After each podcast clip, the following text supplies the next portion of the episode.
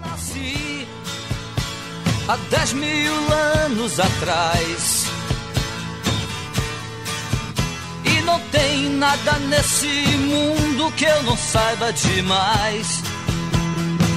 É, eu nasci há 10 mil anos atrás. E não tem nada nesse mundo que eu não saiba demais.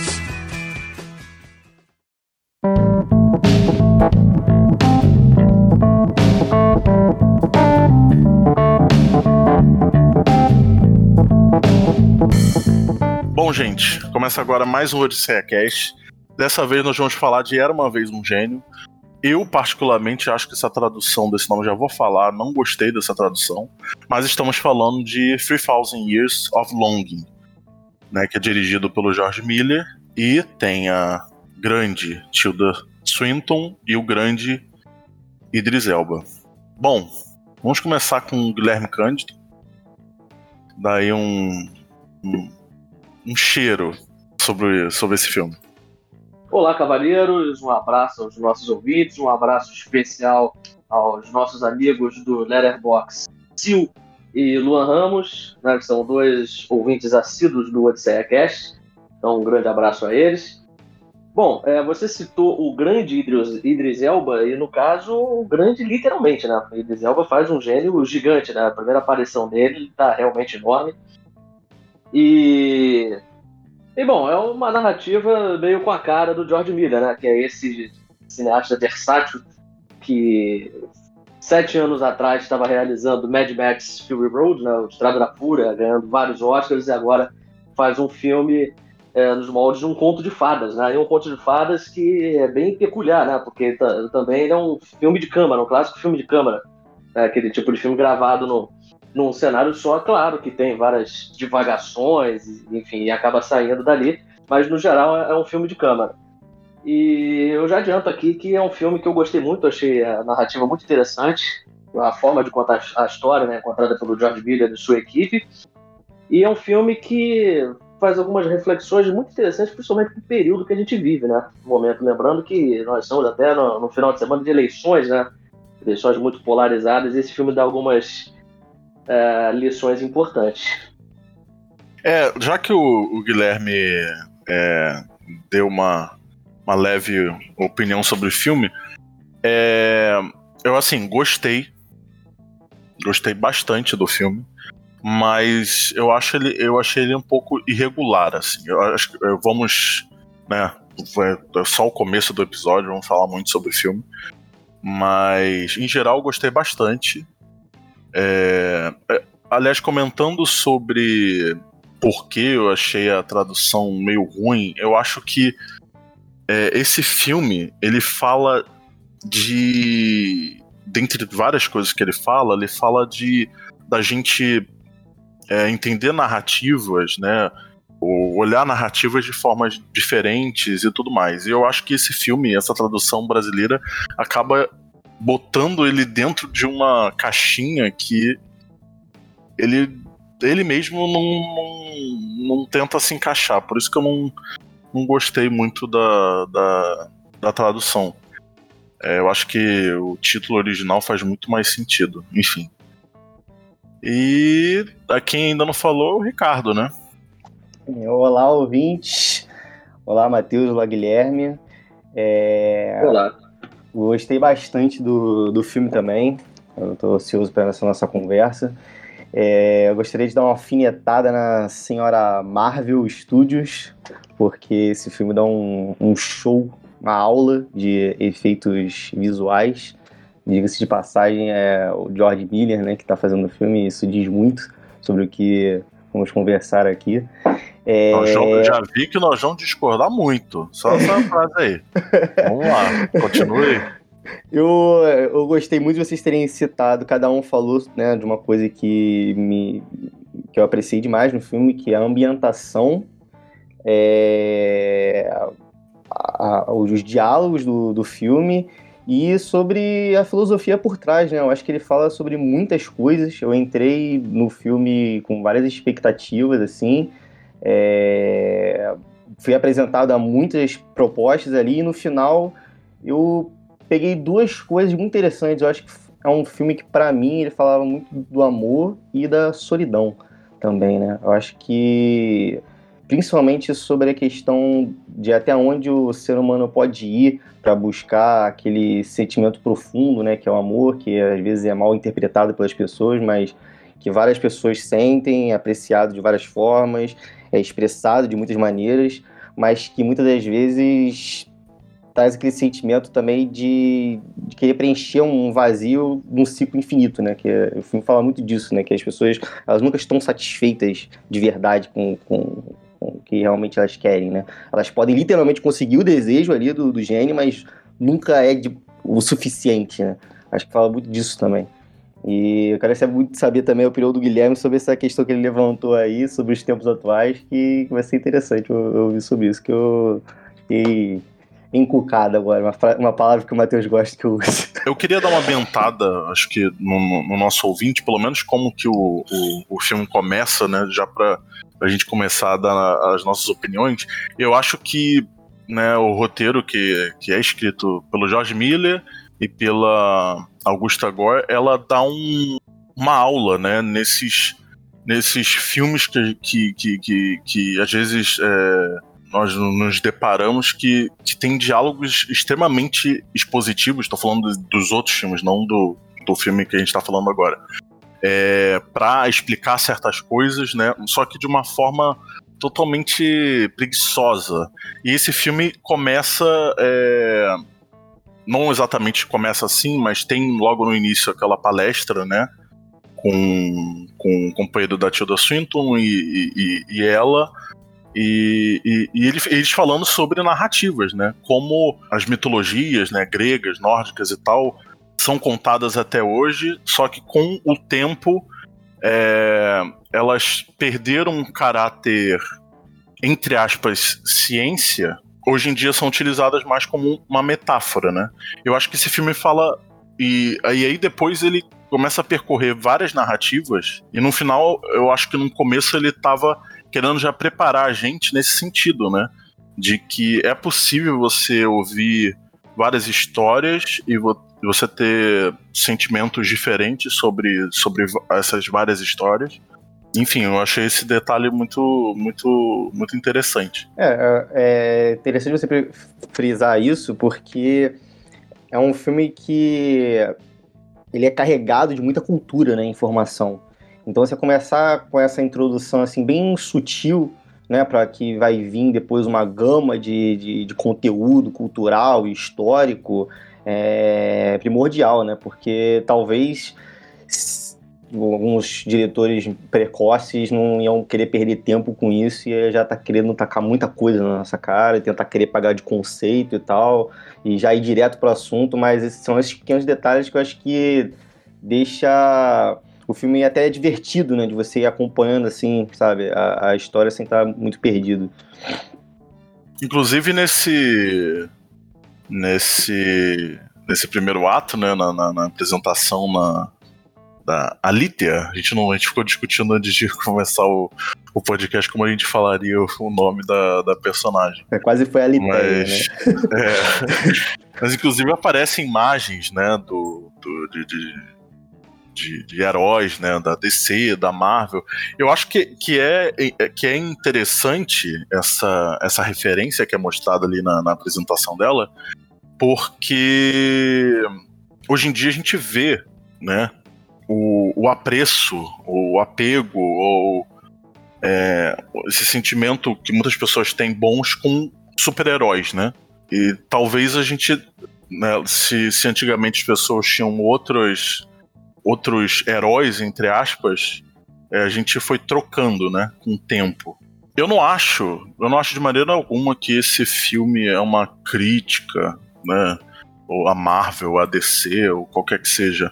Mas eu acho que é um filme que diz, pô, a gente, a gente não tem que ficar preso só nessa narrativa, nesse, nesse assunto, ou enfim. A gente, sabe, a gente tem uma gama de histórias pra gente é, é, entender ou experimentar, porque assim nós vamos ter vários sentimentos diferentes, entendeu?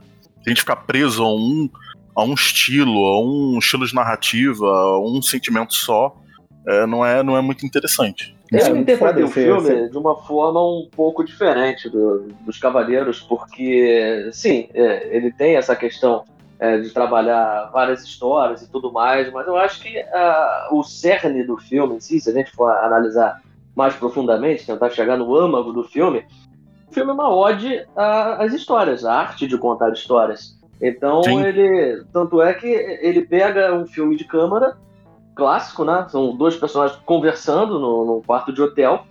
É, e a partir do momento que eles estão contando histórias, o filme ele se transporta para as outras realidades, para as histórias que estão sendo contadas, né? Para as narrativas. E aí o, o, filme ele ganha vida com isso, né? Através da simplesmente da arte de contar histórias entre eles. Agora são histórias que, que se você analisar, né, até por outros prismas, eles é, trazem vários significados. Tudo nesse filme, aliás, ele funciona como, como metáforas, né?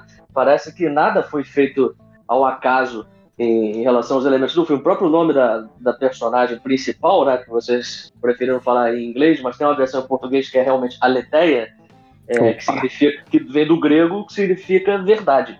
É, na literatura é aquela que, que traz a verdade.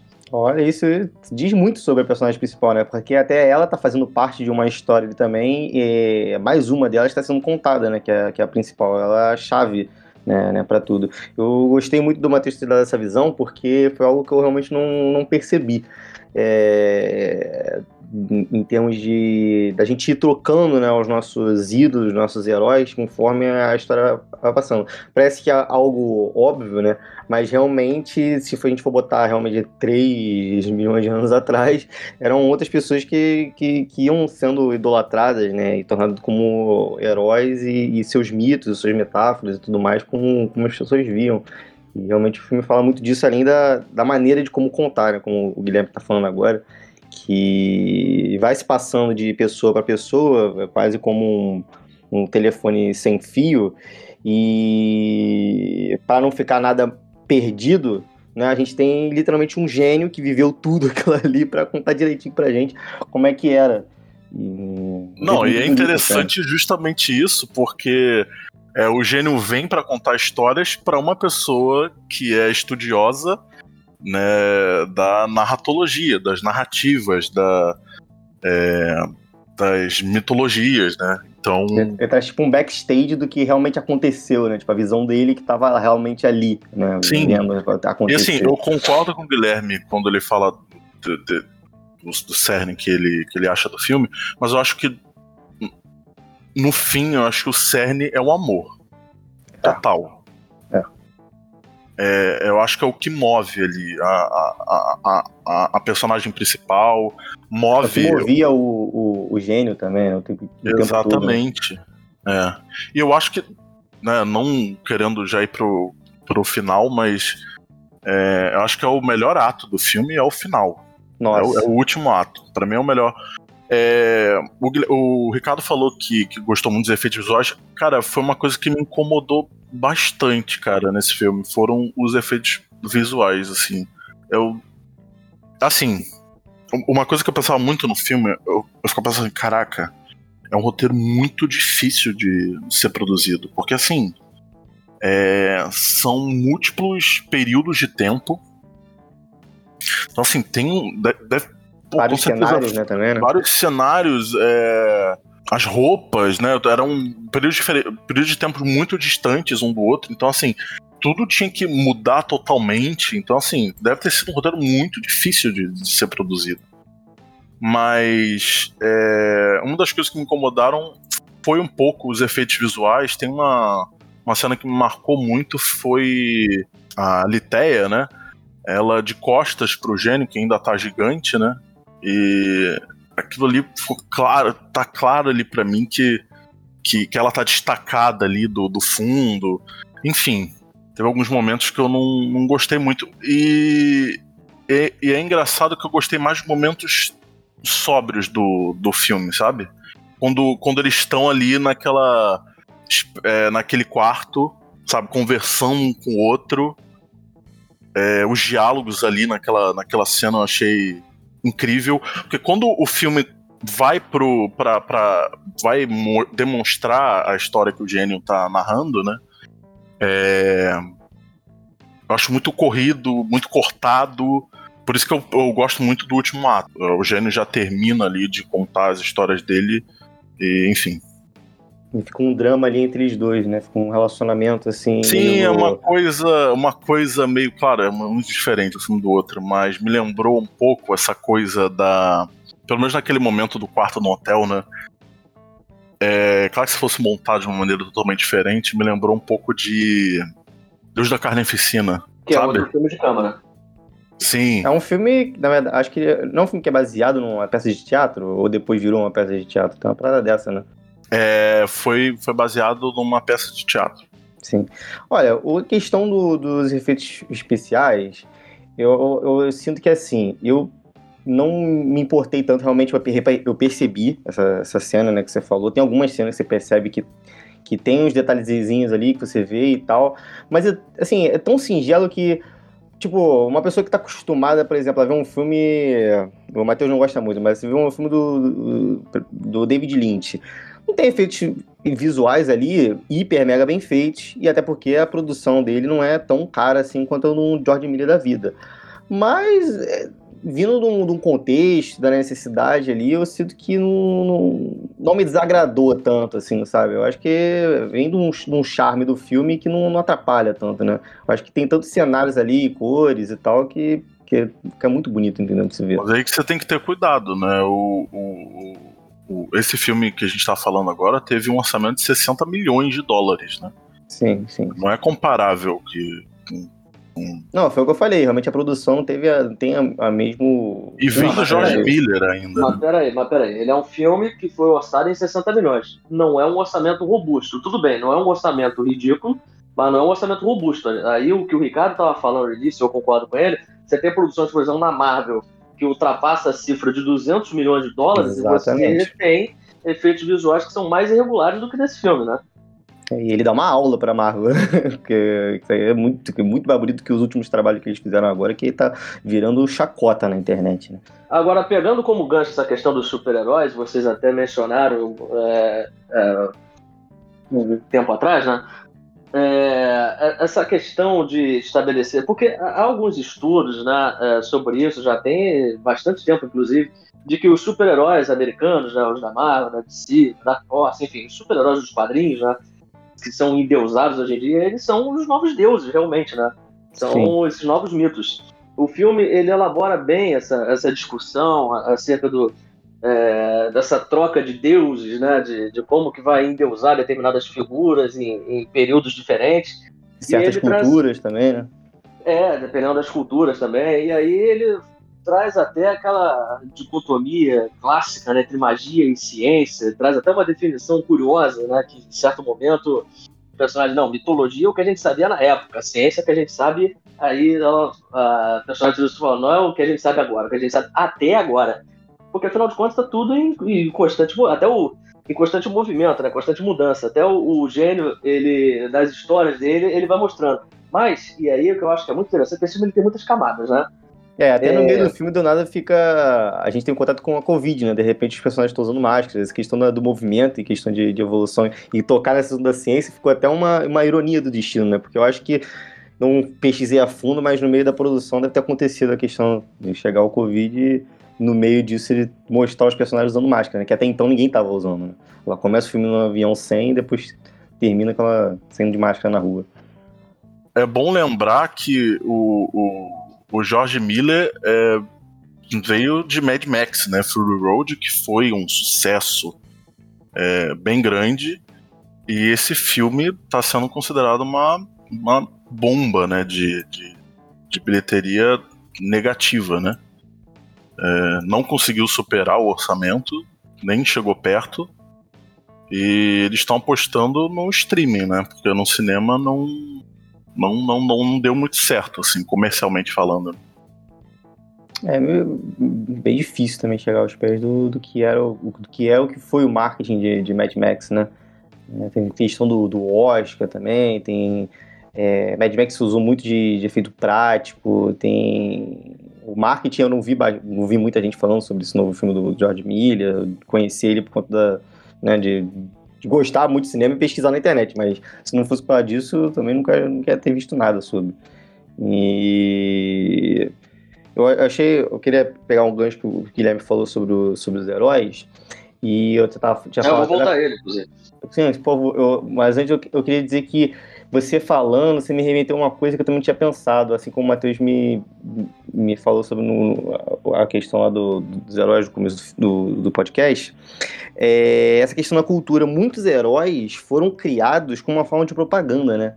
Então, assim, a gente vê um filme que remete a coisas culturais de, de, de estrangeiros, né, de outros lugares do, do, do, mundo, e que podem servir como referência né, para outras pessoas também se sentirem incluídas, né? Porque a gente pega, por exemplo, sei lá, o Super-Homem, que foi feito como uma propaganda para os Estados Unidos e tal, aí depois pega o Capitão América para disputar com o Super-Homem, que não sei o quê, e fica esse negócio de Marvel DC. Então você vê essa cultura muito americanizada, né? Você pega um filme que pega toda uma outra outra cultura estrangeira diferente e leva para a gente como algo histórico, né, aprendizado, né, muito bem cultuado isso.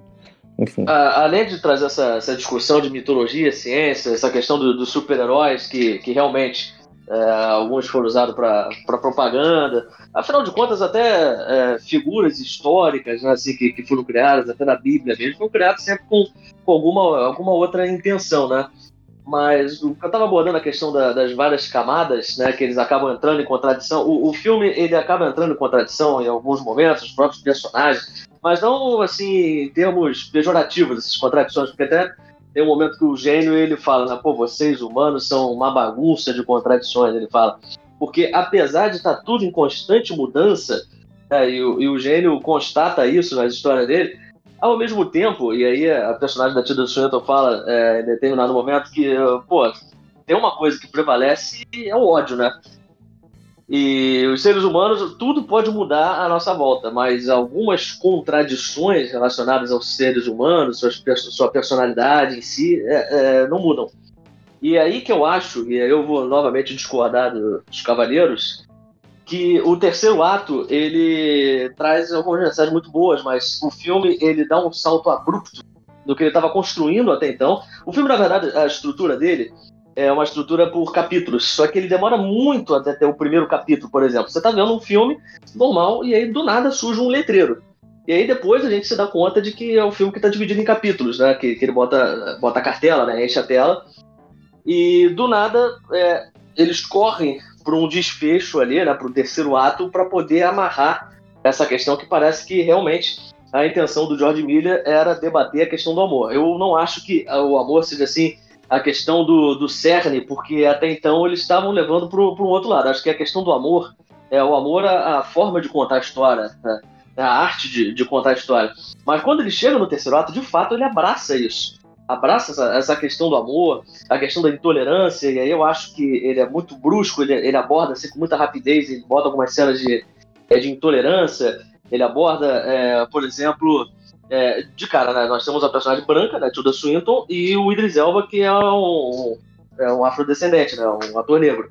E aí tem duas personagens brancas que da janela ficam falando um monte de absurdos, e aí a personagem da Tilda Swinton, ela responde de uma forma no momento, agressiva, tudo bem que ela responde com elegância, mas você vê que ela tá visivelmente irritada com os absurdos que ela é, tá falando no momento. Mas depois, depois quando ela pensa, ela é, reflete sobre o que aconteceu, a resposta dela é sensacional. E aí foi por isso que eu trouxe até para os tempos atuais que a gente está vivendo, tempo de polarização política, que o Ricardo estava ansioso para ouvir, é porque ela responde, ela reagiu à intolerância com amor, na verdade. Ela foi lá e levou né, comida para poder é, tentar é, trazer um pouco de carinho. São duas pessoas que ela própria fala, né? Pô, são pessoas que eu deveria ter pena, né? E aí ela respondeu com, com agressividade. Ela foi e levou amor. Não pode pessoas. responder com a mesma moeda, né, cara? Senão você está se rebaixando no mesmo nível que a outra pessoa e isso não vai trazer uma mudança. Você vai ficar na mesma linha ali. Tipo, cada Exatamente. um tem o seu pensamento e é isso aí, cada um pro seu lado foi bom você ter falado da mudança abrupta que tem na, na, na, montagem do filme. Eu não, eu não gostei da montagem desse filme. Dá uma, dá uma sensação assim que parece que tem dois filmes diferentes ocorrendo. Sim. É, é, aquela, aquela questão das cartelas não parecia que não tava natural, né, cara? Não tava, não tava, não tava ocorrendo de forma natural, como o Ricardo falou. É, e, e, é bom a gente, a gente comentar que a, que a montadora, normalmente, dos filmes do George Miller é a, a esposa dele, né? Eu gosto muito da montagem de Mad Max Fury Road, que ela também fez, mas desse filme eu acho que ela errou a mão, assim. Foi um dos maiores problemas na minha visão, assim, do filme. Parece que muita coisa ficou na ida da edição, né, Matheus? Porque você vê, até essa questão do amor, parece que esse filme ia ficar muito melhor, né? Ele ia se beneficiar de uma, de uma duração é, maior, né? Porque é. parece que ele condensou tudo ali em um pouco mais de uma hora e quarenta e ficou assim uma transição muito seca, né? Pra, é, pro, pro parecia que tava com. Parecia que eles estavam com pressa pra acabar o filme, né, cara? Chegou é, um momento ali exatamente. que. Pô, pra que ter corrido tanto, sabe? Tava tão gostoso você ver o desenvolvimento dos personagens ali, aquele, eles se conhecendo e se amando e tal, porque o filme fala muito disso, né? Você percebe que o gênero ele passou por várias pessoas, ele teve romances ali, né? Ele foi. Ele é uma pessoa que se apaixona, né? E se é, pega, apega demais pela pessoa que descobriu a, a, a, a existência dele. Então você vai vendo vários relacionamentos e chega até a Tilda que é, é, é, o pedido dela é um negócio que poderia ter acontecido no natural, mas ela também é precoce, né? Só que aí, no caso, no bom sentido, né? A gente não tá falando da parte técnica, a gente tá falando da, é, da e é outra mesmo. contradição que tem no filme, né? Porque o é. gênero ele aparece para oferecer três desejos a uma pessoa que ela já tá satisfeita com tudo na vida, né? Exatamente. Aí que é, que é uma ironia, né? Ela já tá satisfeita, ela não quer fazer desejos. Só que o problema é o seguinte: enquanto a pessoa não fizer os três desejos, o gênio fica aprisionado ali, né? Sim, e aí sim. é um conflito que tem que é, que é muito interessante, muito bem desenvolvido pelo filme, né? É, mas sempre tem alguma coisa, né, cara? Porque ela percebe que no meio das conversas com ele, além dela saber que, ela, que ele ia ficar preso e, né, e se ela não fizesse os, os, desejos, ela percebeu que é, tava faltando uma coisa dentro dela, que era um pouco da solidão. Ela gostava da solitude, mas não gostava da solidão, que são coisas diferentes. E é, é, faltava esse amor que ela tá querendo e ela quis de uma maneira, né, rápida, poxa, aquele desejo que você me ame, tal, não sei o que, enfim. É, é, é, é, algo que deveria ter acontecido no natural, que foi o que aconteceu no natural por ele mesmo em outras pessoas, né? Só que ela quis tornar isso como um desejo. Que foi e acaba virando uma epifania ao final, né? Quando ela é. percebe que o amor não é isso, né? Exatamente, não tem que ser desse jeito. Né? E eu entendo porque o Matheus gostou do final. Foi bom o Guilherme ter falado da duração do filme. Eu não sei, eu fiquei entre é, ser um filme menor, mas é, mais pé no chão. Mas eu acho que poderia ter a mesma duração que tem. Eu acho que é, tem um problema de montagem, obviamente, que atrapalha muito o filme, mas eu citei no começo do episódio o Deus da, do, do, da, da, da carnificina, que é basicamente, se o ouvinte nunca viu, é um filme que tem basicamente um cenário e tem quatro personagens e, assim, é diálogo atrás de diálogo. É um filme de câmara, né, que a gente abordou nele. Sim, e, e, eu acho que eu preferiria. Eu não sei se aquelas, aquelas, aquelas é, é, demonstrações que o filme ofereceu das histórias do, do do, do personagem do Idris Elba é, não, não para mim mais atrapalharam do que do que ajudaram, assim. Queriam dois é... papas da vida, tipo aquele filme, não, os dois não me, não me impressionou de jeito nenhum, assim, nada, nenhum elemento daquela cena me impressionou. Na verdade, é... eu não gostei muito da, da fotografia naquelas cenas, entendeu? É... achei tudo muito corrido, cortado. É, esquisito. Tem, tem as cenas que o, que o personagem do Idris Elba tá invisível, né, para as pessoas, mas ele tá perceptível para para um príncipe ali que tá na história. É, cheio aquele efeito ali esquisito. Enfim, é, para mim as piores cenas vêm da, desses momentos assim. Me atrapalharam bastante. Eu talvez acho que se o filme fosse mais simples, é, na, na, execução, acho que ele, ele teria acertado muito, mas talvez é, essa não seja a, a, a ideia do George Miller, né? Ele, ele é um diretor é, superlativo, né? Não sei se ele, se ele se proporia fazer um filme com essa ideia que eu, que eu propus, entendeu? Eu acho que você pontou num, você uh, tocou num ponto aí que eu concordo plenamente, que o problema, entre aspas, é que o filme ele é muito ambicioso.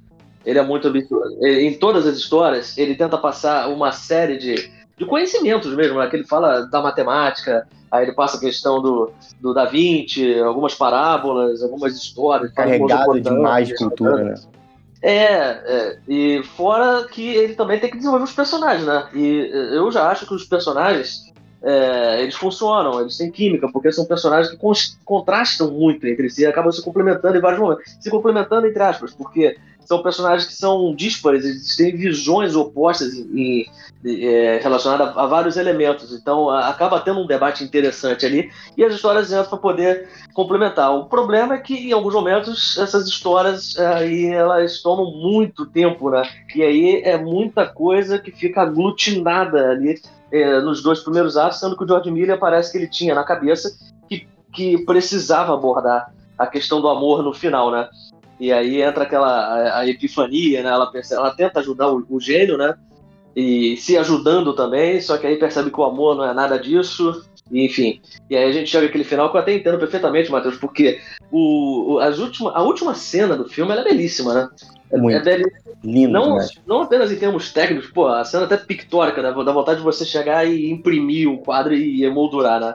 Não só em termos técnicos, mas a mensagem que passa, a epifania que ela teve, né? E ali a comunhão dela com, com o gênio, né? realmente é, é belíssima aquela cena. É emocionante aquele finalzinho ali, é pra pegar no coração mesmo.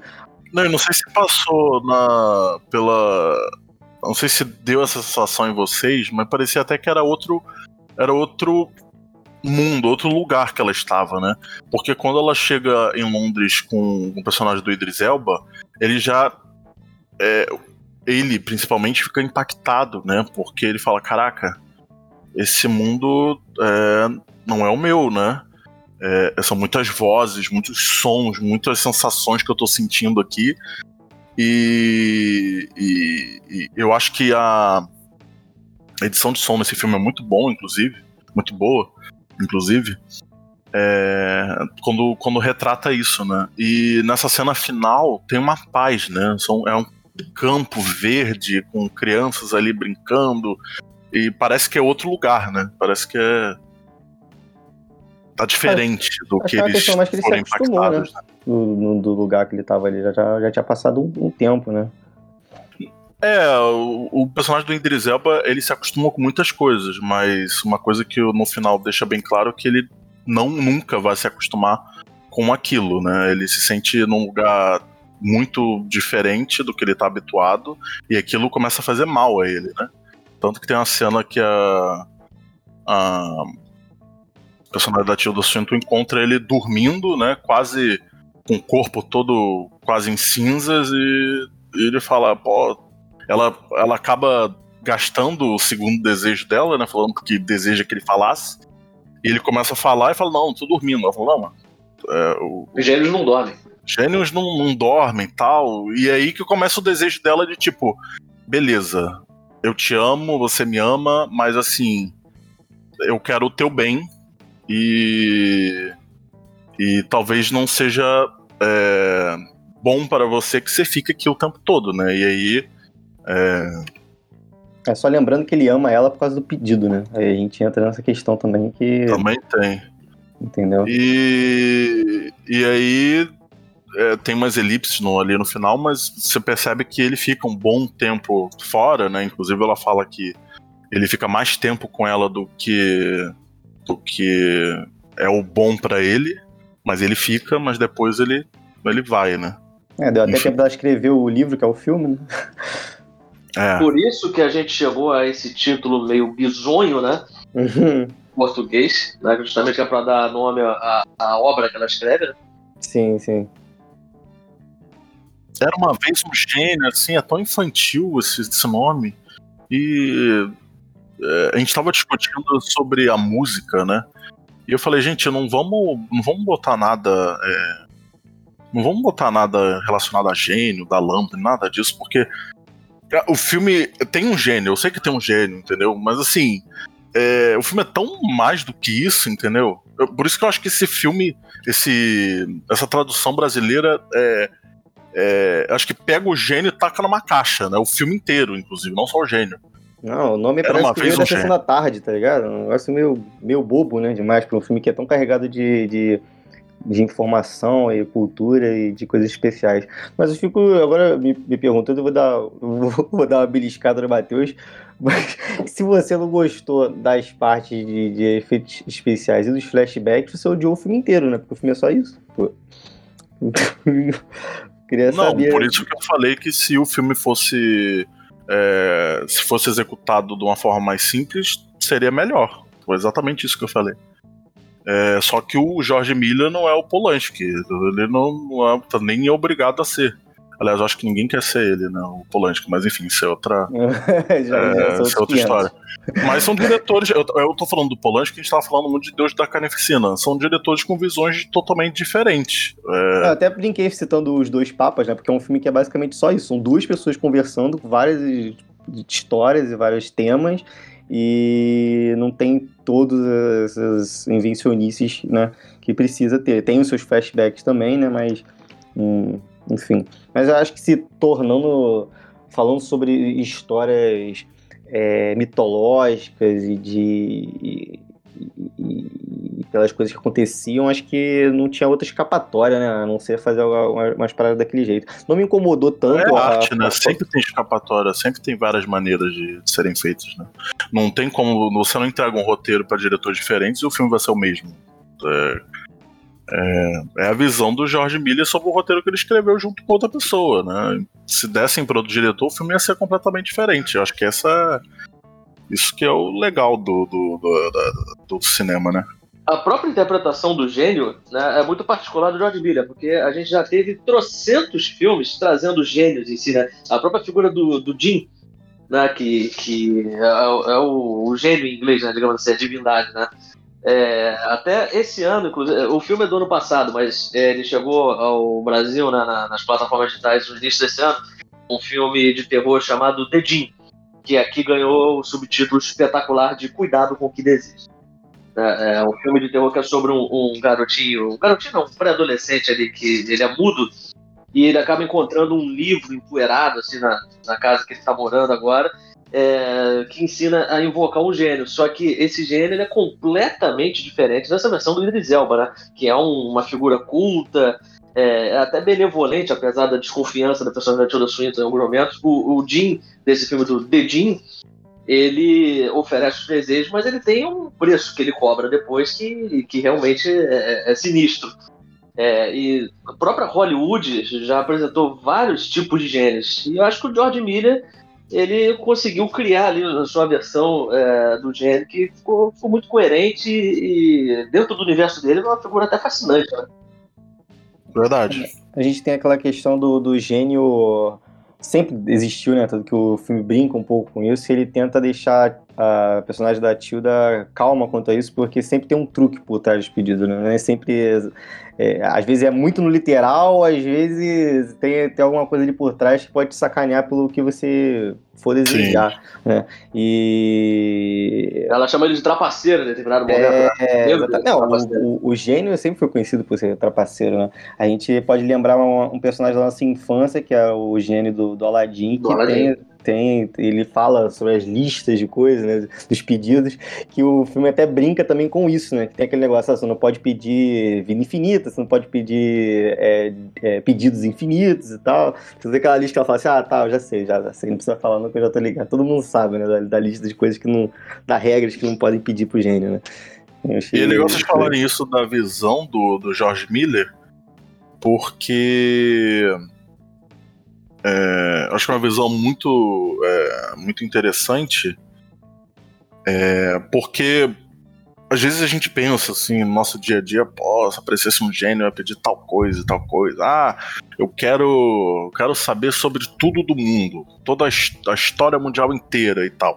E, e você vê que um, um personagem é, que ele, inclusive, começa a amar, né, depois de um tempo, é, pede quase isso, né? Só que você vê, o, o filme mostra pra você que ele não, tipo, faz um, um estalar de dedos e pum, ela sabe de tudo, né? você vê, eles mostram a personagem lendo vários livros, não sei o que, ele criando umas essências dentro de um de uns de uns frascos, de uns frascos e tal.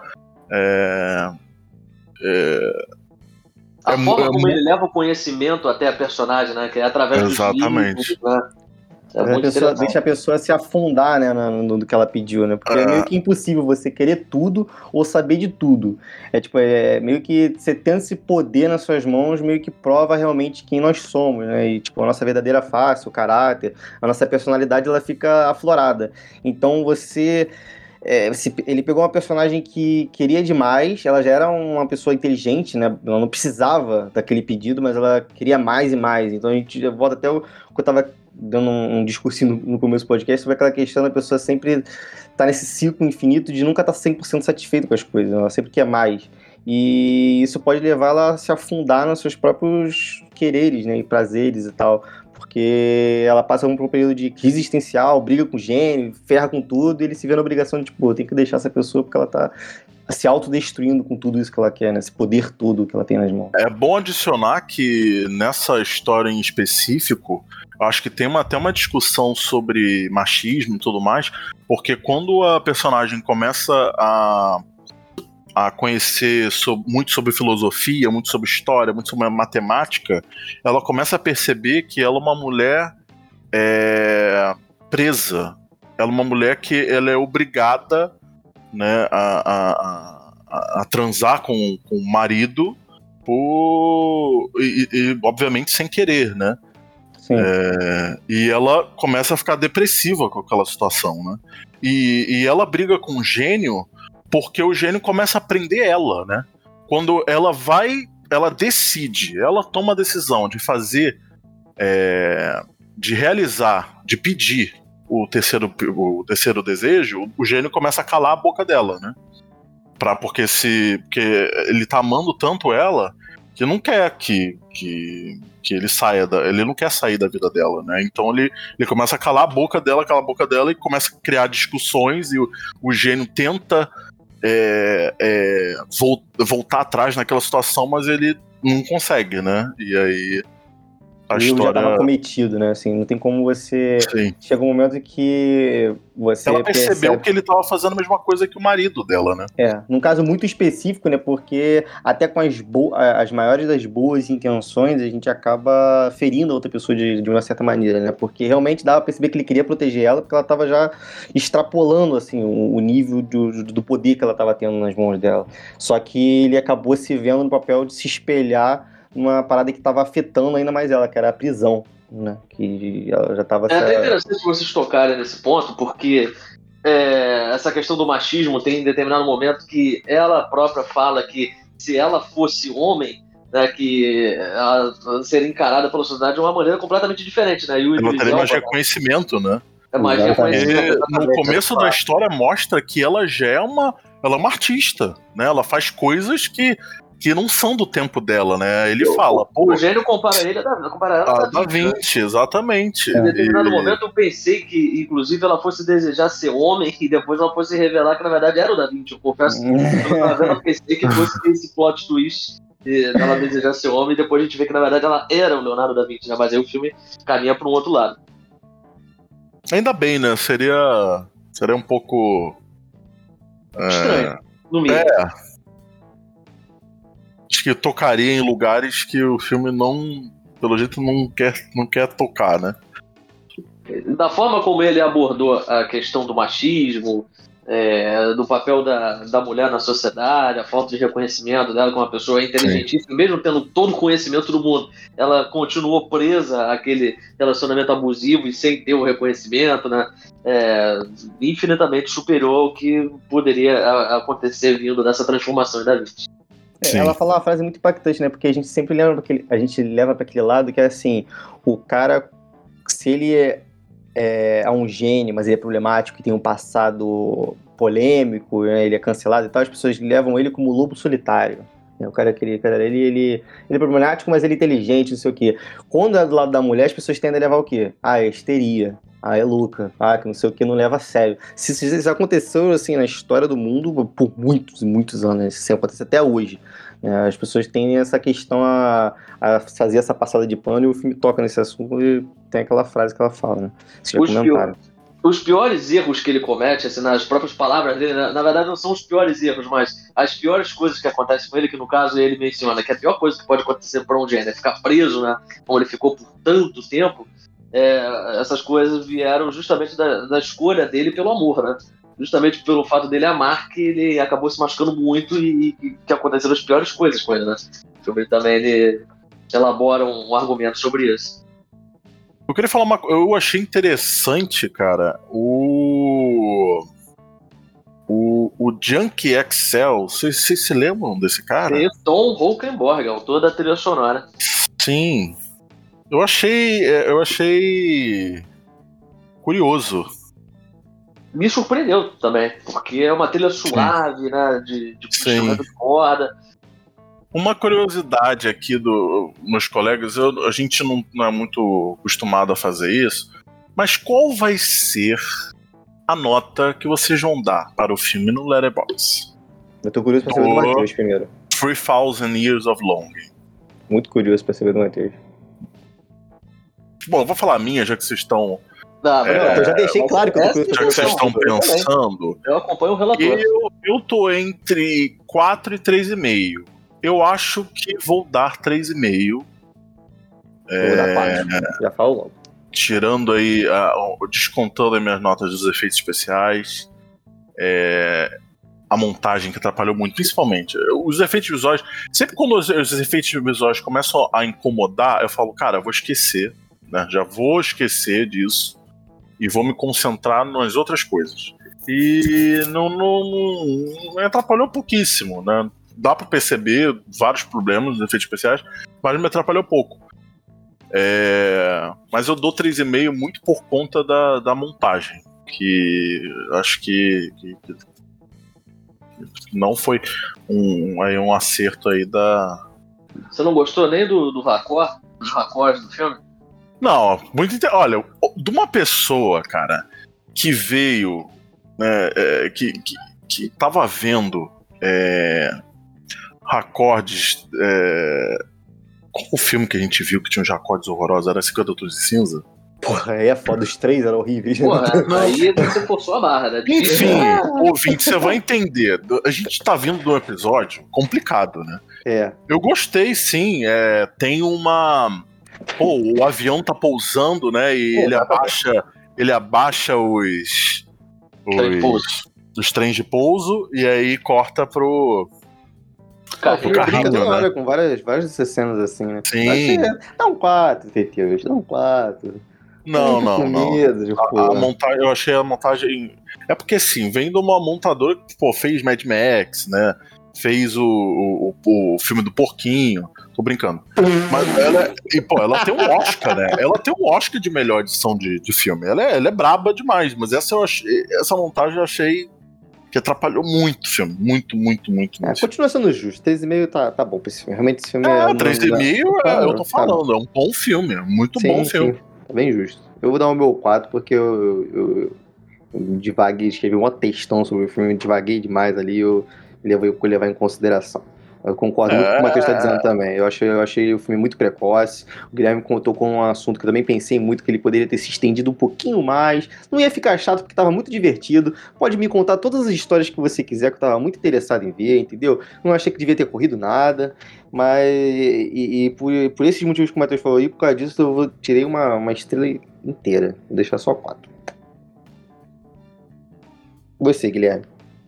Eu, pois não. Sua nota, por favor. Fiquei meio. Fiquei parecendo o Masterchef, tá ligado? Enfim, é... Bom, eu acompanho o relator, concordo plenamente com você. É... Minha nota vai ser 4 também. Tudo isso que a gente discutiu aí, apesar de, do filme cortar de forma muito abrupta, né? encaminhar muito abruptamente o, o terceiro ato e abraçar é, conceitos mais abstratos do que aqueles que estavam abordando durante o filme. É, eu acho que um 4 está de bom tamanho. Afinal de contas, o George Miller é difícil né, de fazer um filme ruim, né? Então um 4 é, tá na média do George Até Miller. quando é um filme de um pinguim dançante, ele se dá bem, né? Bom, enfim, gente, eu acho que acho que nós demos um bom panorama aí pro, pros nossos ouvintes. E eu acho que chegou a hora da, da, do momento mais esperado pelos ouvintes e por mim, pelo Ricardo, que é o momento das recomendações do, do Guilherme Cândido, que inclusive né, posta as críticas é, no site dele, que é o tomada7.com. E eu recomendo a todos vocês que, que, que acessem o site, porque é, é, é muito bom. Então vamos lá com as recomendações, né, Guilherme? Bom, eu, como sempre, que, a, agradecendo a fofura infinita de vocês. Muito obrigado aí pelo apoio, pelo merchan. É, e eu separei três filmes, sendo que um deles está sendo lançado no, nos cinemas nesse final de semana, que é, é, um filme chamado A Queda, em inglês The Fall, é, que retrata, na verdade, são duas jovens aventureiras que acabam tendo a ideia de é, escalarem é, uma torre de TV abandonada, no meio do nada, realmente, e essa torre tem nada mais, nada menos do que 600 metros de altura. Nossa Senhora. E, só que acontece um probleminha e elas acabam. Uma queda. Não Deveria ser, né? Não, não vou dar spoiler, tá? Não, não vou mencionar essa questão da queda. Não, pelo mas... título, eu acho, não sei.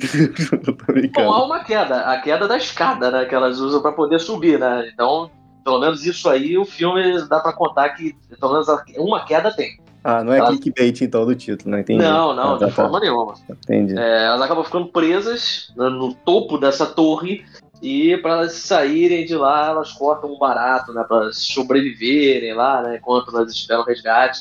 É um filme que, na verdade, tem esse fiapo né, de, de história, e ele fica esticando. Ele nada mais é do que uh, o roteiro dele é estruturado em pequenos incidentes que ele, o, o, roteirista na produção ela estica ao máximo para aproveitar o suspense, criar expectativa é, até chegar ao final. E parece que o filme, ele, de fato, ele o, parece que o diretor e que também é roteirista, o Scott Mann, é, que fez o terrível Refém do Jogo com Dave Bautista, é, parece que ele percebeu que não tinha material para um longa-metragem, então ele começa a colocar é, do nada sequências de, de, pesadelos, assim, coisas que completamente desconexas, que só servem para aumentar a duração realmente. É, e enquanto isso, ele vai tentando prolongar é, os acontecimentos do filme. E em alguns momentos o espectador pode até antecipar, porque tem um momento que a, uma das personagens ela tá carregando uma mochila, subindo, e quando a escada cai, a, ela acaba derrubando a mochila de uma estrutura menor ali, que fica ali perto de onde elas estão. Então você já, já sabe, né? Pô, em algum momento elas vão ter que fazer uma operação de resgate dessa mochila, né? E é claro que o diretor do filme, e até auxiliado pela trilha sonora do filme, até o Matheus gostou da, da, palavra que eu usei na crítica, então vou usar de novo, né? A trilha sonora grandiloquente da, da compositora. É, esses pequenos resgates transformam em operações de proporções épicas no, no filme. E aí ele acaba se construindo através de, desses episódios até chegar ao final, que guarda ali algumas surpresas que eu vou deixar para para as pessoas é, verem né? na, na telona de, de, preferência, porque isso é aquele caso de, de filme que é, ele se beneficia da experiência dentro de uma sala de projeção, né, com a maior tela possível, com, com som de qualidade. Inclusive, eu acho que né, eu tenho visto algumas reviews né, sobre esse filme na, nas redes sociais e eu acho que o pessoal tá vendo aí na, na cadeira 4D, né, esse filme aí, porque tem um pessoal passando mal, tem um pessoal é, é, tendo vertigem e, e, segurando móveis e caramba. Se segurando esse no chão, filme, talvez. É, esse filme tá me dando. Enfim. Você acha que é para tudo isso, Guilherme? Ou, ou você acha que a pessoa precisa da cadeira 4D para experienciar essa sensação aí? Olha, Matheus, eu acho que não chega a ser para tudo isso, assim, honestamente. Eu, quando fui assistir o filme, confesso que eu não sofro de acrofobia, né, que é a chamada fobia de lugares altos. É, eu entendo que algumas pessoas podem acabar sentindo muito essas cenas, mas negócio de segurar imóvel, é, isso aí, eu acho que a pessoa que, que acaba tendo essa reação assistir o filme, ela. Eu acho que ela deveria procurar ajuda, né? Ajuda de algum profissional, porque é meio perigoso, né?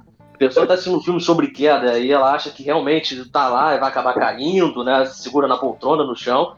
É meio perigoso. Eu Não, recomendo. se, é. se ela, se ela vê gravidade, eu fico preocupado com Os olhos vão saltar da, da cara, né?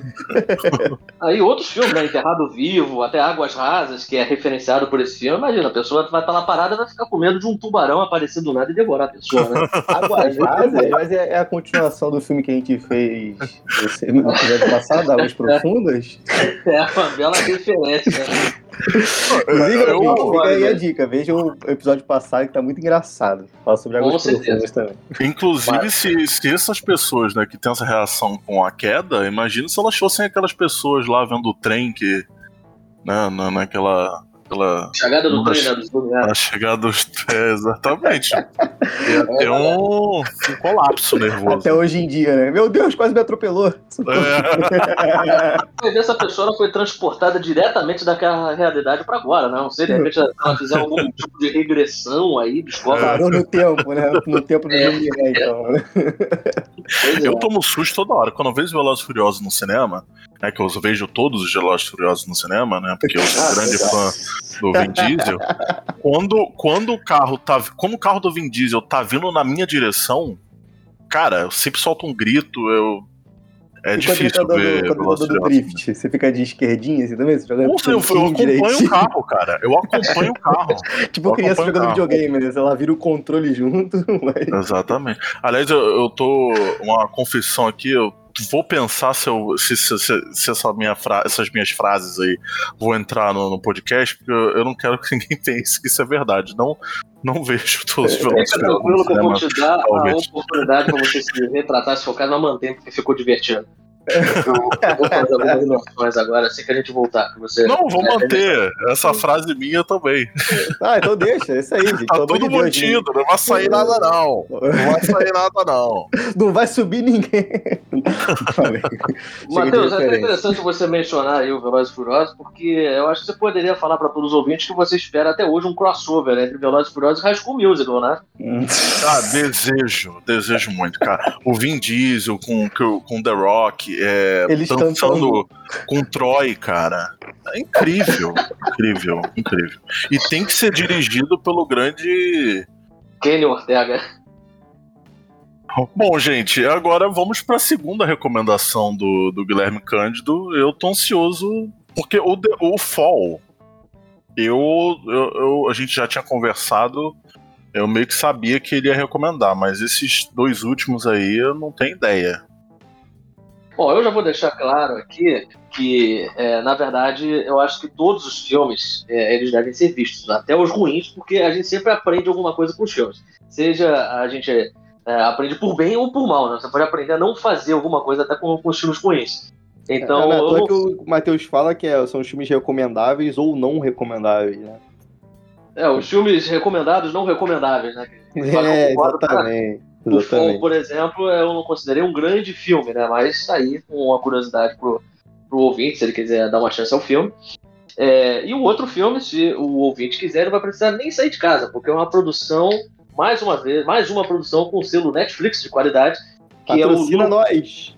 é, o, o Lu, na verdade, é mais uma daquelas tentativas fracassadas é, de tentar reproduzir o sucesso do Busca Implacável, né? Porque a partir do momento que o Liam Neeson apareceu na tela, né, dizendo que tem um conjunto de habilidades, que vai massacrar as pessoas, que vai encontrar quem sequestrou a filha, enfim, é, e o sucesso absurdo que acompanhou o filme, aí Hollywood cresceu o olho pro, pra cima do, do Busca Implacável e começou a tentar emplacar projetos que surfassem na onda do filme. E o Lu Uma coisa meio Liam né? Totalmente Liam Neeson, totalmente. Aí no caso, é, o Liam Neeson, quando ele estreou o Busca Implacável, ele tinha 56 anos. E ele nunca tinha feito um filme de ação na vida. Então, é basicamente o que acontece com a Alison Janney, que, pra quem não lembra, é a mãe da, da personagem principal de Eutônia, né? A Tônia, é, patinadora. Ela, Ah, eu inclusive, gosto muito desse filme, cara. É muito bom esse filme. ela Mas esse- o Oscar de atriz coadjuvante. Esse, esse filme que você tá falando, como é que é o nome que você falou? O nome dele? Lu. L-O-U. Sim, Pô, mas é o nome da feio, personagem. mano. É, olha, eu acho que é, tá de bom tamanho, sabe? Porque poderia ser, sei lá, um caçado implacável. é, poderia ser uma coisa mais genérica. Então, Lu, Ah, provavelmente né, vão mudar pro Brasil Lu, a caça, alguma coisa assim. é, poderia. E agora vamos para a terceira recomendação do senhor Guilherme Cândido. Vai lá, e Guilherme. essa é uma recomendação absolutamente recomendável, que é o filme Atena, um filme francês dirigido pelo Romain Gavras, filho do grande é, Costa Gavras. Gavras, ele, né? ele vai gravar ou já tá gravado? eu vou começar porque eu perdi. Vou aproveitar as piadas minhas, vou fazer a minha também. Desculpa, respondi. Dá uma risada aí e já começa outra. já vai, já engrena. Bom, é, o Roman Gavra, que é o filho do grande Costa Gavra, ou Costa Gavras, né? Vocês me perdoem aí a pronúncia, porque o meu grego realmente está um pouco enferrujado, né? É, enfim, é, esse filme Atena está disponível na Netflix também, estreou no final de semana passado. O Atena, inclusive, é, ele é um filme muito forte, que tecnicamente ele é um dos maiores triunfos de 2022. De cara, o filme ele começa com um plano sequência absolutamente espetacular, é, que é de uma revolta civil que acontece. É, o filme não é baseado em fatos, mas só para dar uma contextualização ali para o nosso ouvinte, o filme ele retrata a violência policial. É, nós temos três personagens, três irmãos. Um deles é policial, o outro ele faz parte da, da como é que eu posso dizer, do, do lado revoltado da história, né, das pessoas que acabam se manifestando. É, e tem um outro que é um, é um criminoso e, e tá ali né, na, nessa linha tênue, é, como diriam os comentaristas esportivos, está flutuando ali é, entre os lados. Só que o irmão mais novo deles é, foi assassinado por policiais. Aí é o claro comentário sobre a violência policial na, na França. E quando isso aí chega até o público, o público se revolta, é, mais precisamente o bairro de Atena, é, na França. É, e aí o, uma parcela da, da, dos moradores, é, marcada por jovens, é, eles acabam quebrando tudo, partem para cima da polícia, enfim, exigindo explicação. Sendo que o irmão mais velho né, desse trio, ele é policial. Né? Então ele sente muito, é, ele é muito impactado pela morte do, do irmão mais novo. Só que, é, ao mesmo tempo que o irmão dele é, ali revoltado querendo quebrar tudo, ele, como ele é da polícia, né, ele tenta resolver de outras formas. E isso acaba entrando em conflito, essa visão dos dois. E o filme ele começa com um plano sequência espetacular é, do filme apresentando né, é, a polícia fazendo uma coletiva de imprensa sobre esse caso. E aí os dois irmãos estão ali, né? O policial está ali no, no púlpito, é, ouvindo né, o, o, comissário falar, e o outro está assistindo tudo pronto para jogar um coquetel molotov, incendiar tudo. E aí o filme parte disso aí e sem corte ele mostra toda a efervescência do momento, período em que os anos realmente se exaltam entre a ebulição e é, é, um dos inícios de filme, né, um dos prólogos mais fortes de, de 2022, é realmente impressionante. E o filme ele é feito com vários planos longos, até vários planos de sequência. Ele, o Roman Gavra, ele repete essa estratégia ao longo do filme é, tem um plano, inclusive que é o que está no cartaz, né, que vocês elogiaram aí, que a polícia está acuada, porque o, os manifestantes estão atacando eles, acabam ficando acuados, né, fazendo uma formação ali de, de escudo, e eles estão de moto passando ali ao, ao redor deles, jogando sinalizador, e aí tem gente que está no alto dos prédios jogando fogo de artifício, e é uma imagem que visualmente é muito impactante. E isso aí só mostra que a grande força do filme é realmente é, a parte visual, a parte estética. Ele é um filme tecnicamente impecável. Só que o problema é que todo esse brilhantismo técnico do filme é, ele não é transmitido é, ao lado dramático, porque a gente acaba tendo muita dificuldade para se conectar com os personagens. A gente tem ali um drama palpável né, entre os irmãos e o irmãozinho que acaba morrendo nas mãos da polícia, mas isso acaba não tendo é, grande impacto é, com a gente, porque parece que todos os esforços se voltaram para a, a estética do filme e é, os personagens ficaram ali meio, meio de lado. Mas é um filme que, que vale muito ser assistido. É, como eu já falei, está disponível no catálogo da Netflix e é um filme muito acima da média para o que a Netflix tem produzido atualmente. Né? Por exemplo, o Lu, que eu acabei de citar, é, é bem inferior ao Atena. O Atena é um filme que, que merece ser visto. Até pro, para os fãs de, de montagem, fotografia, som, é, fãs de plano sequência, realmente. É um filme que é muito recomendável. É, é, não é muito produtivo. Não É agrega. que esse, esse nome, cara, Atena, ele. Eu já tava imaginando, né? Eu, como não olho sinopse, nada, só olho. o- Né, por exemplo, no Letterboxd, só olho o pôster e o, a capa né, do filme.